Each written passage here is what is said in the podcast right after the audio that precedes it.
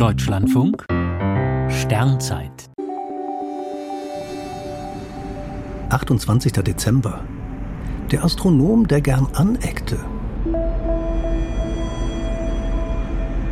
Einer der umstrittensten Astronomen des 20. Jahrhunderts war Halton Arp.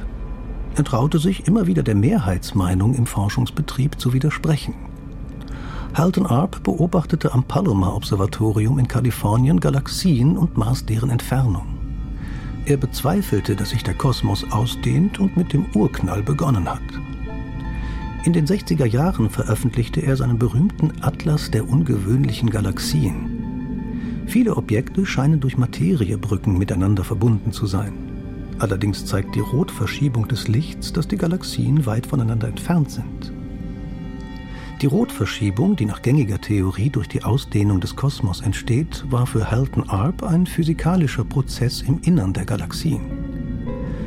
Als er in den USA wegen seiner Ansichten völlig isoliert war, holte ihn Rudolf Kippenhahn ans Max-Planck-Institut für Astrophysik in Garching. Man brauche Leute wie ihn, meinte er, da sonst die Gefahr bestehe, dass sich in der Wissenschaft Klicken bilden, die keine Kritik von außen zulassen. Denn so schön heutige Theorien vom Urknall und dem Aufbau des Universums auch sein mögen, vieles ist noch völlig rätselhaft und wird neuen Ideen weichen. Das ist der normale Gang der Wissenschaft. Auch viele provokante Ansichten Halton Arps, der heute vor zehn Jahren gestorben ist, dürften sich als falsch erweisen.